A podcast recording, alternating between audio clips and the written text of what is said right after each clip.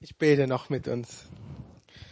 Vater, wir danken dir für diesen Gottesdienst. Danke, dass du hier bist.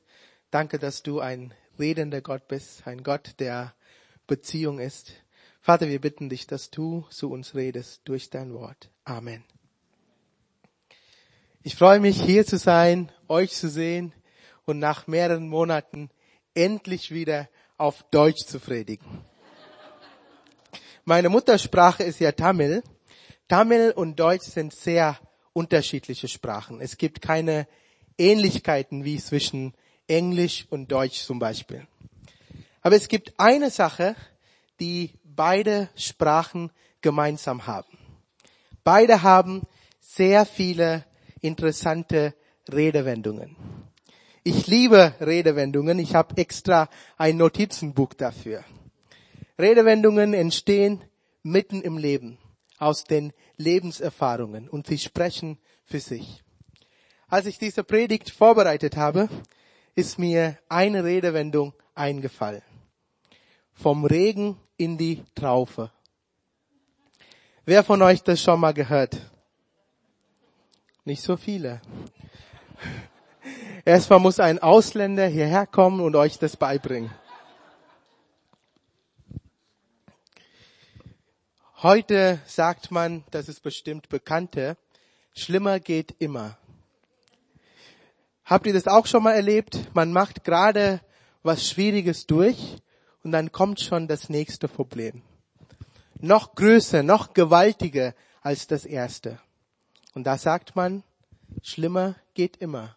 Ich bin wohl vom Regen in die Traufe gekommen. Genauso ging es dem König Hiskia im Alten Testament. Hiskia war ein Reformator im Königreich Juda. Unter seiner Regierung geschah durchgreifende Erneuerung und Erweckung. Er hatte ein festes Vertrauen auf Gott. Die Bibel stellt uns ihn so vor. Er vertraute dem Herrn, dem Gott Israels, dass nach ihm seinesgleichen nicht war unter allen Königen Judas noch vor ihm gewesen. Was für ein gewaltiges Zeugnis über einen Menschen. Vor ihm und nach ihm hat es keinen König wie ihn gegeben. Er ging einen ganz anderen Weg als sein Vater. Sein Vater hatte Götterbilder angebetet und sich komplett von Gott abgewandt. Aber Iskia wollte nicht so handeln wie er. Er wollte vieles besser machen als die alte Regierung.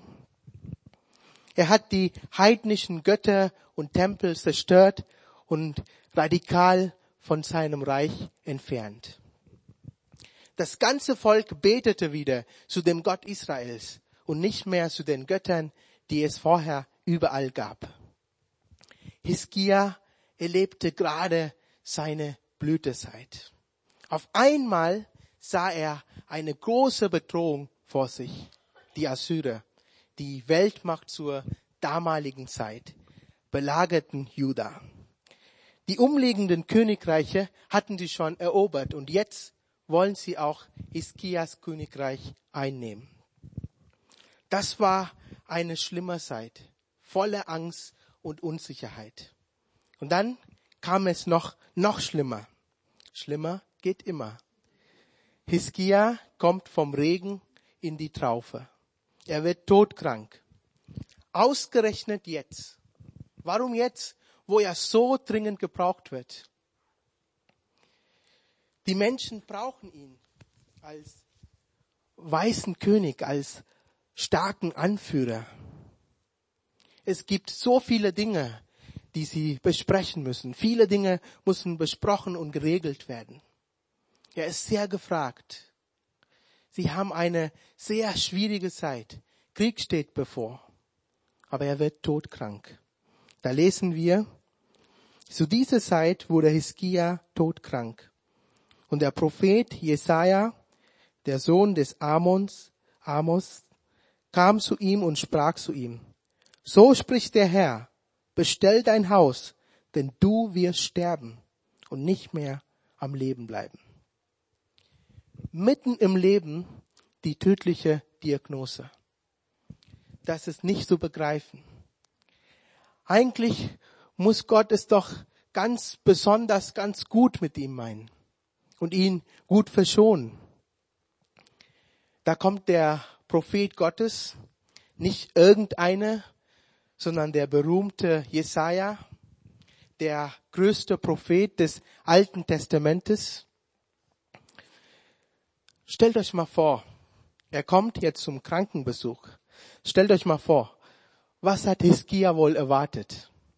Der Prophet kommt, der große Mann Gottes kommt. Egal was die Ärzte sagen, er bringt sicherlich gute Nachrichten. Denn seine Nachrichten kommen ja direkt von Gott. Aber Jesaja bringt keine Blumen oder Pralinen mit. Er liest keine mutmachenden Psalmen vor. Er hat keinen Vers mit Verheißungen ausgesucht. Stattdessen bringt er eine schlechte Nachricht. Er kündigt Hiskias Tod an. Seine letzte Stunde hat geschlagen. So plötzlich. Er hat nie gedacht, dass es jetzt passieren würde. Wahrscheinlich fing die Krankheit ganz harmlos an. Ein ärgerliches Fieber vielleicht. Hiskia denkt, ein paar Termine muss ich wohl absagen und mich gut erholen, dann wird es sicher wieder. Aber die Krankheit wird immer schlimmer. Die besten Ärzte seines Reiches kommen und stehen bedruckt, sprachlos, hilflos um sein Bett herum. Nicht nur die Ärzte sagen es ihm, das wäre ja schlimm genug. Gott spricht durch seinen Propheten und sagt, du wirst sterben. Stell dich darauf ein. Regle alles. Mach dein Testament. Darf ein Prophet sowas sagen, wenn jemand krank ist? Man muss den Kranken doch ermutigen und für Heilung beten. Muss ein guter Christ nicht immer für Heilung beten und nie die Hoffnung aufgeben? Jesaja sagt es klipp und klar. Ohne Wenn und Aber. Du wirst sterben. Seine Botschaft ist kurz und knapp. Diese Nachricht schlägt ein wie eine Bombe und zieht Hiskia den Boden unter seinen Füßen weg. Und was macht Hiskia in dieser Situation? Da lesen wir, er aber wandte sein Antlitz zur Wand und betete zum Herrn und sprach, Ach Herr, gedenke doch, dass ich vor dir in treu und mit rechtschaffendem Herzen gewandelt bin und getan habe, was dir wohlgefällt. Und Hiskia weinte sehr. Was machst du, wenn du schlechte Nachrichten hörst? Fluchen, schimpfen, Haare raufen, dich ärgern? Hiskia wendet sich an Gott und betet. Er lässt alles raus, was ihm durch den Kopf geht. Dieses Gebet ist ein Ausdruck seiner Ängste, seiner Gefühle, Not und Schmerzens. Soll ich jetzt schon sterben, mitten aus dem Leben gerissen? Ich war dir doch treu, ich habe deinen Willen getan. Habe ich das verdient? Er ist nicht bereit, den Löffel abzugeben. Er lässt seine Emotionen, seinen Frust, seine Fragen raus. Es ist kein gut strukturiertes, wohlformuliertes Gebet für einen deutschen Gottesdienst. Er ist einfach nur authentisch. Und genauso darfst du authentisch sein, echt sein, deine Worte benutzen, deine Stimmung Ausdruck geben. Hiskia druckt es so krass aus. Er sagt, meine Hütte ist abgebrochen und über mir weggenommen, wie eines Hirtenzelt. Zu Ende gewebt habe ich mein Leben, wie ein Weber. Er schneidet mich ab vom Faden.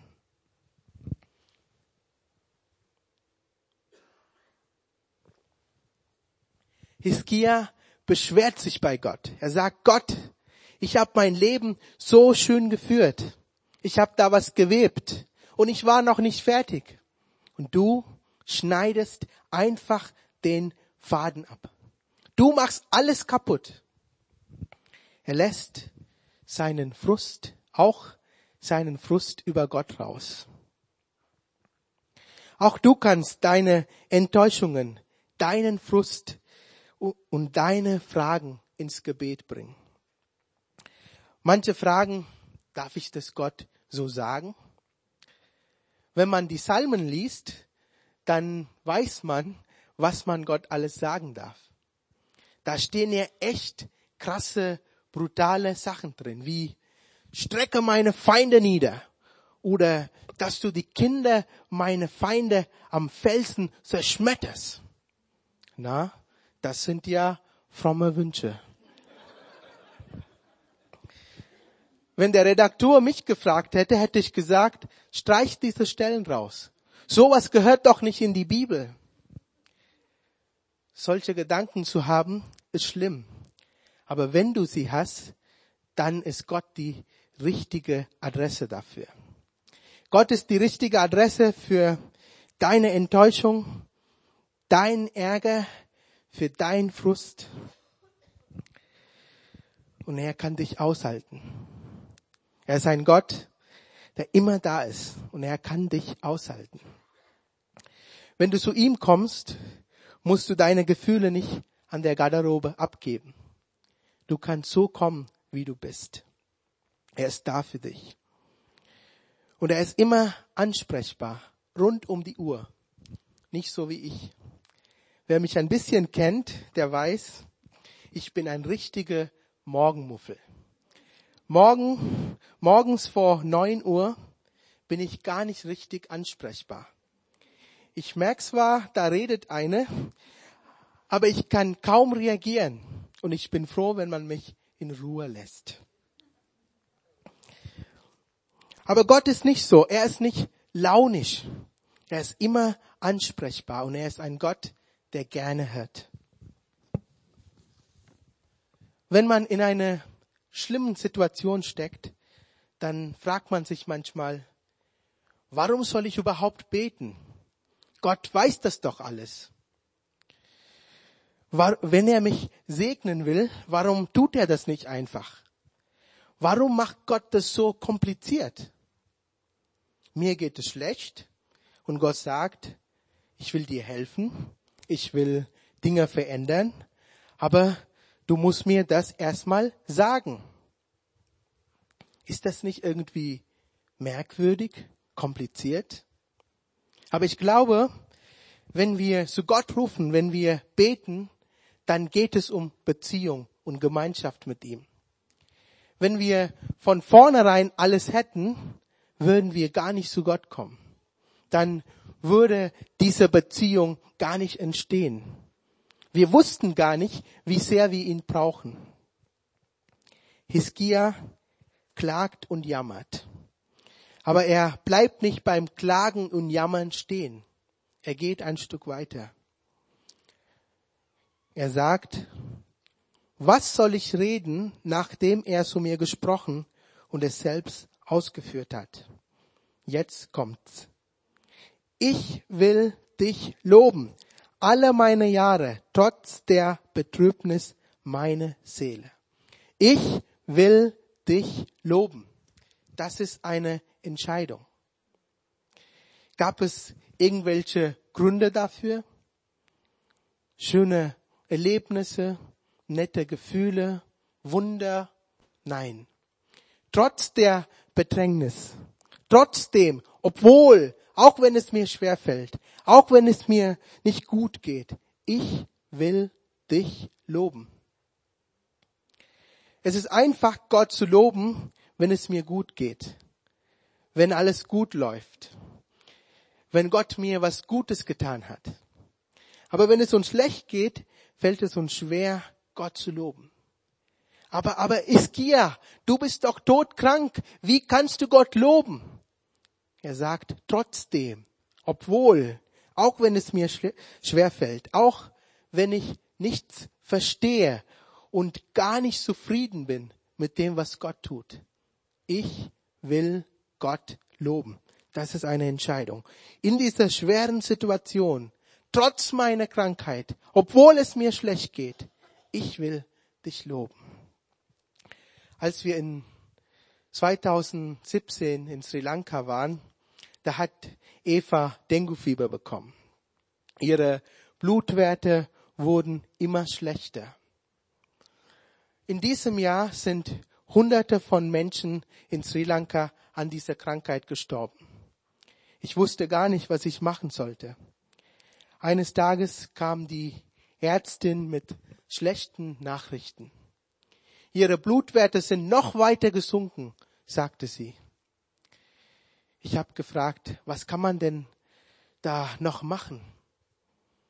Können Sie irgendwas machen? Sie sagte, da kann man nichts machen. Sie schaute mich an, diese hinduistische Frau mit einem großen Punkt auf der Stirn und sagte, just worship. Just worship. Lobe Gott. Ich dachte, Gott loben, jetzt in dieser Situation, beten geht es ja noch gerade, aber loben, warum? Wo es meine Frau so dreckig geht? Ich war so verzweifelt, aber ich wusste, dass sie recht hatte.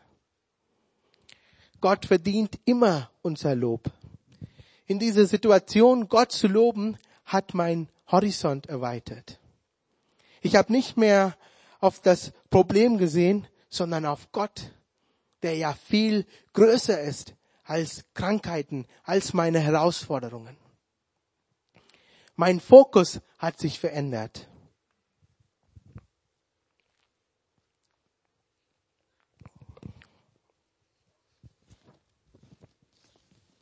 Wenn wir nur auf das sehen, was nicht gut läuft, was uns Angst macht, dann werden wir entmutigt und runtergesogen. Aber wenn wir unseren Blick auf Gott richten, dann geht es uns sofort besser. Veränderung beginnt da, wo wir uns anfangen, an Gott zu wenden. Das sollt ihr euch merken. Veränderung beginnt da, wo wir anfangen, uns an Gott zu wenden. Hiskia hat Gott sein Leben anvertraut und sich entschieden, ihn trotz allem zu loben. Gott hört seine Gebete. Er spricht noch einmal zu Jesaja und sagt, dieses Mal soll er dem König sagen, dass Gott ihn heilen wird und ihm 15 weitere Jahre schenkt. Gott greift direkt ein und er schenkt ihm neues Leben. Heilung ist immer ein Geschenk. Das können wir nicht einfordern, nur wünschen. Heilung ist immer ein Geschenk. Das können wir nicht einfordern, nur wünschen. Dieser Wunsch von Hiskia ist getragen von Beziehung, von Glauben, von Vertrauen. Ich kann dir nicht versprechen, dass Gott dich immer heilt. Aber ich kann dir eins versprechen. Er ist immer bei dir in jeder Situation. Als Hiskia dieses kostbare Geschenk empfängt, ist er total begeistert. Er kann es kaum fassen und er dankt Gott aus vollem Herzen. Hiskia kann sehr wohl klagen, seine Gefühle, seine Verzweiflung zum Ausdruck bringen. Aber er kann auch danken. Wie äußert sich Dankbarkeit bei dir? Manche Leute können gut klagen, aber kannst du auch danken? Hiskia nimmt sich Zeit und schreibt ein schönes Gedicht, in dem er seine Begeisterung, seine Dankbarkeit zum Ausdruck bringt. Er sagt nicht nur einfach Dankeschön und macht weiter, sondern er zählt auf, was Gott getan hat. Er zählt konkret auf, wofür er dankbar ist. Er sagt, er hat mir versprochen, mich zu heilen. Und er hat es auch getan. Er sagt, Gott, du hast mich nicht vergessen. Du hast dein Versprechen erfüllt und mich nicht vergessen. Mich nicht verlassen. Wir sagen bei manchen Leuten, der hat eine große Klappe, aber nicht dahinter. Aber Gott ist nicht so. Er steht zu seinem Wort. Hiskia dankt weiter. Du hast mich wieder gesund gemacht und mir von neuem das Leben geschenkt. Er sagt, Gott, du gibst mir Leben. Eigentlich war alles vorbei mit seinem Leben. Aber Gott sprach Worte des Lebens und hat ihm Leben geschenkt.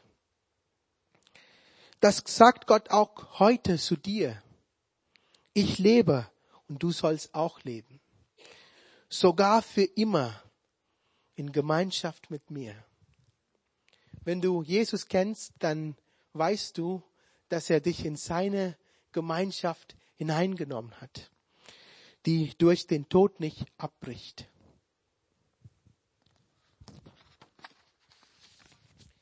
Hiskia jubelt richtig und sagt, ja, mein bitteres Leid, Leid musste der Freude weichen. Gott, du gibst mir Freude. Jedes Leid hat mal ein Ende. Es ist nie endlos.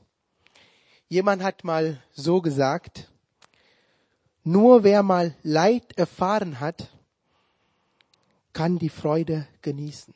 Nur Wer mal Leid erfahren hat, kann die Freude genießen. So richtig auskosten. Plötzlich entdeckst du wunderbare Dinge, die dir vorher selbstverständlich vorgekommen sind oder die du gar nicht wahrgenommen hast. Jetzt kannst du dich darüber freuen und eine neue Dankbarkeit entwickeln.